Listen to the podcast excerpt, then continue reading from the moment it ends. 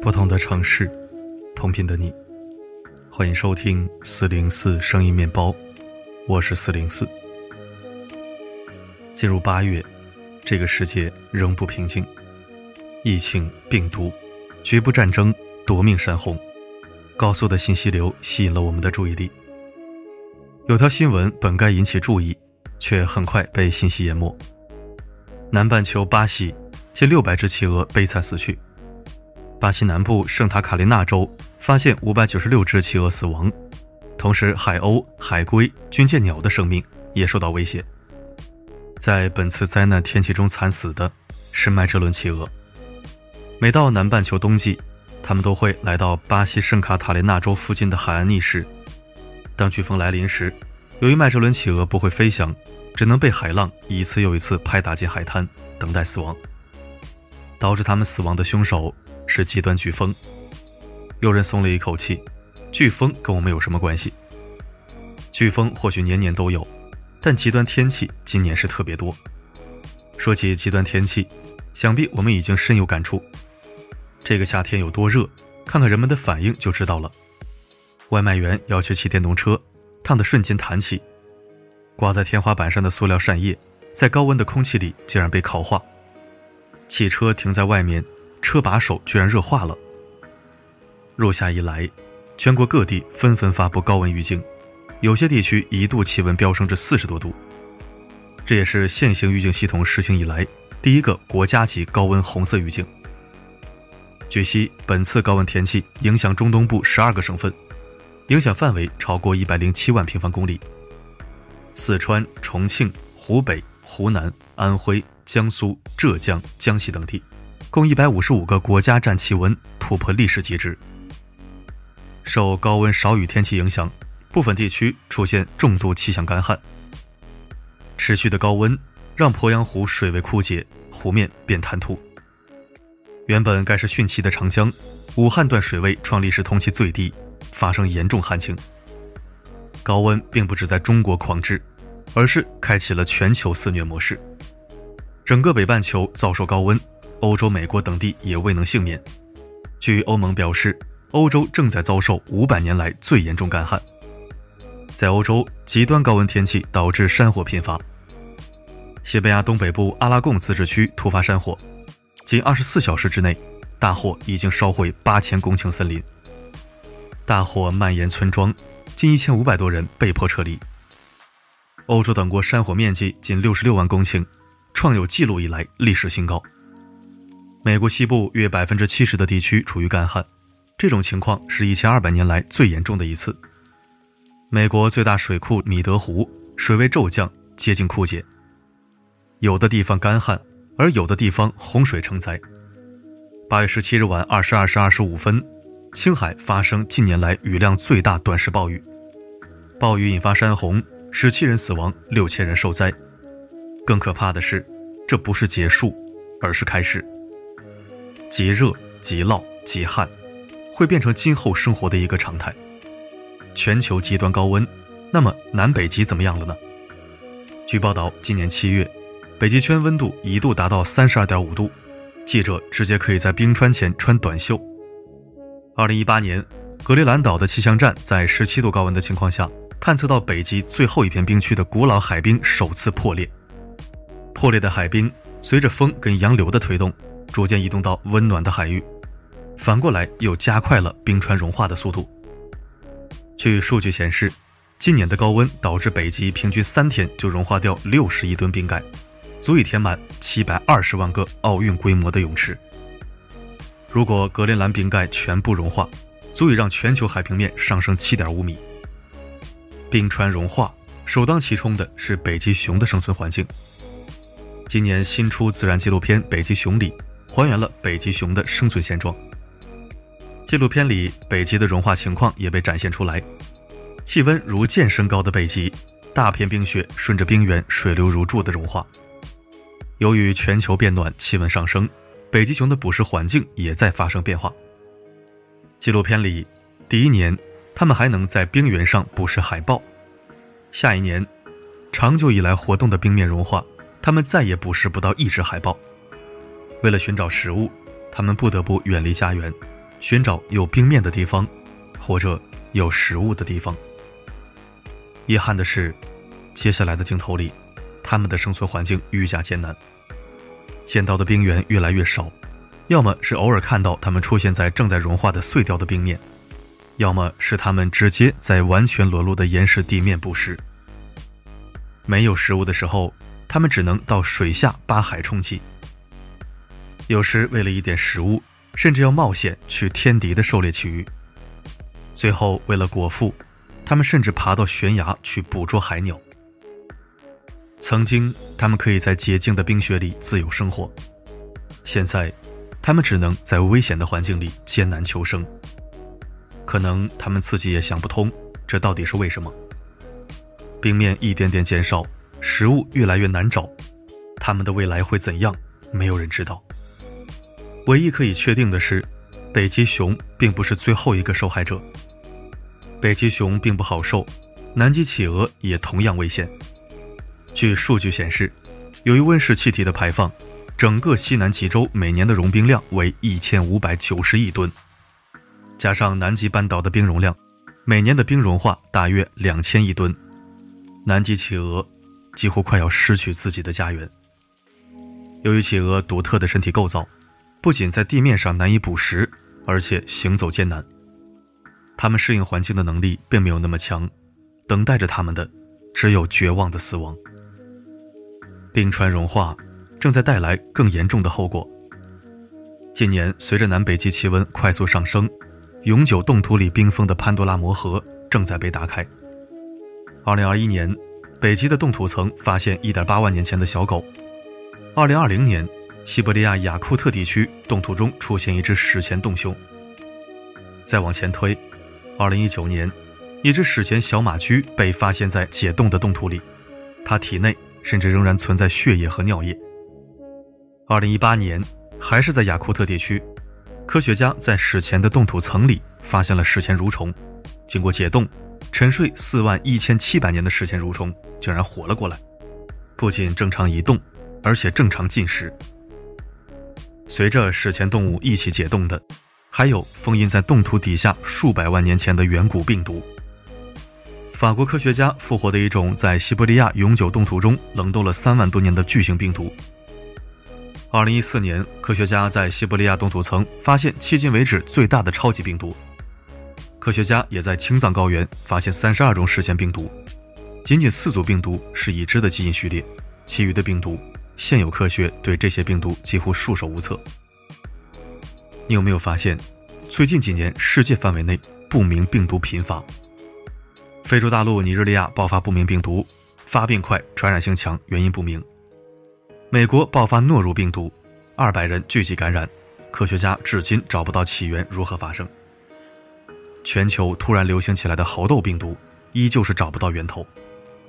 一旦冻土层的超级病毒重见天日，那么人类到底会面临什么？真的不敢想象。毕竟，仅仅一个新冠大流行，已经让人类社会陷入瘫痪。南北极冻土层融化，并不止这一种威胁。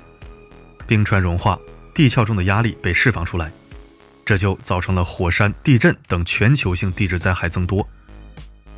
今年年初，震惊全球的汤加火山爆发，卫星云图上的画面更是惊人，像是核爆炸。现场看到的喷发的火山。犹如恐怖的龙卷风暴，火山灰遮天蔽日，屏蔽信号，汤加十万人短期之内与世界失联。更恐怖的是，南极地底本身就隐藏着一座超级火山——艾利波斯火山。一旦南极冰雪融尽之日，就是南极火山重见天日之时。这座火山的能量绝不是几个豆那么简单，一旦喷发，能让整个地球犹如炼狱。这些恐怖的后果，科学家都曾经预测。而那些还未爆发的语言，没有人想让他们一一应验。还有人问：极端高温跟我们有什么关系？他们距离遥远，我们依旧可以正常生活。实际上，它已经威胁了人们的生命。今年夏天持续高温，光是热射病已经夺去不少人的生命。江苏常州许先生晕倒在路边，被诊断为严重热射病，内脏都烧坏了。四川简阳一天内十三人因热射病住院。河南五十四岁老妈妈由于极端高温，在洗碗车间内因热射病离世。今年七月，美国、欧洲等国进入高烧模式，有些地区高达五十度。英国也成为首次发布极端高温预警的国家。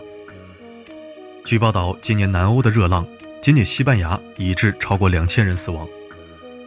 美国经历了一百二十七年来的最热六月，加州温度一度飙升到五十四点四度，不仅造成上百人死亡，堪萨斯州数千头牛也因高温天气死亡，场面震撼。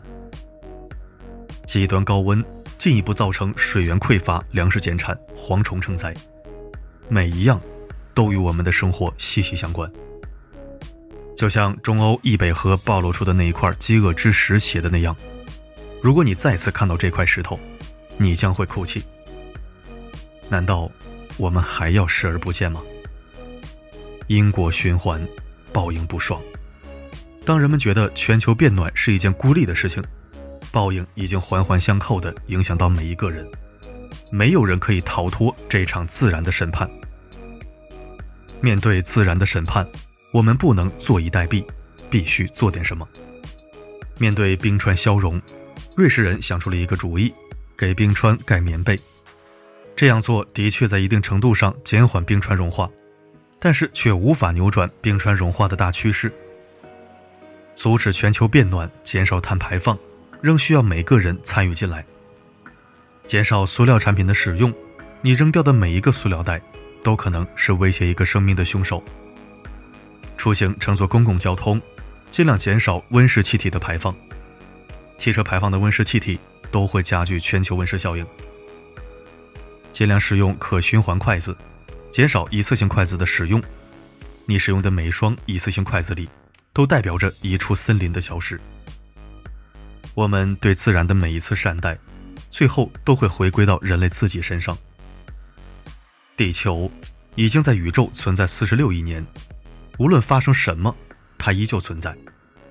我们只是地球上的旅人。如果灾难来临，消失的只有人类而已。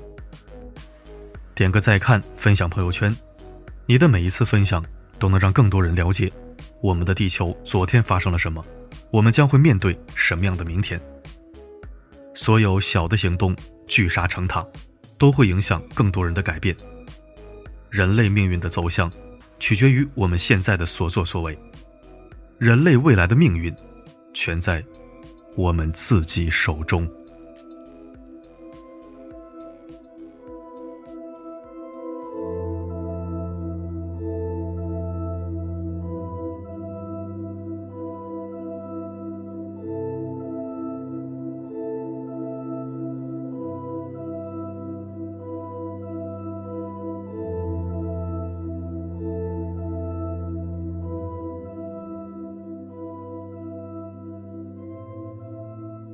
感谢收听。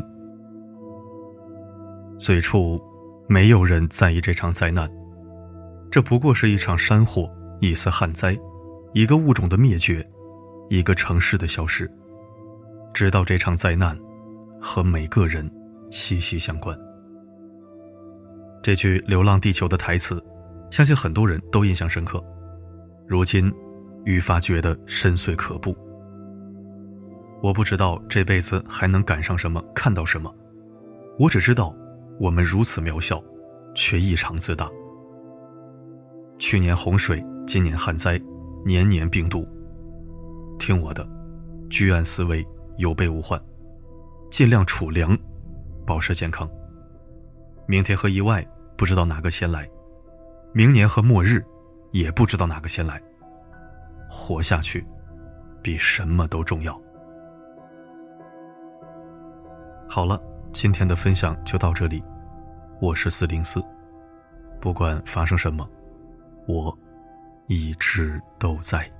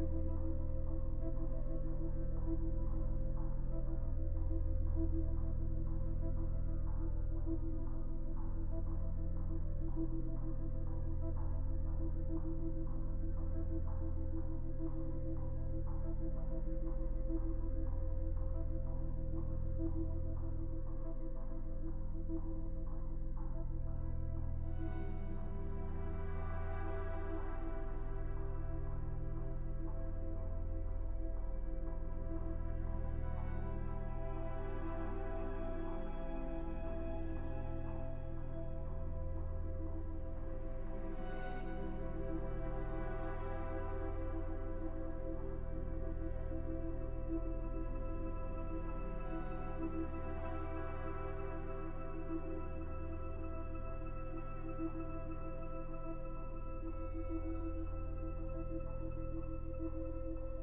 you.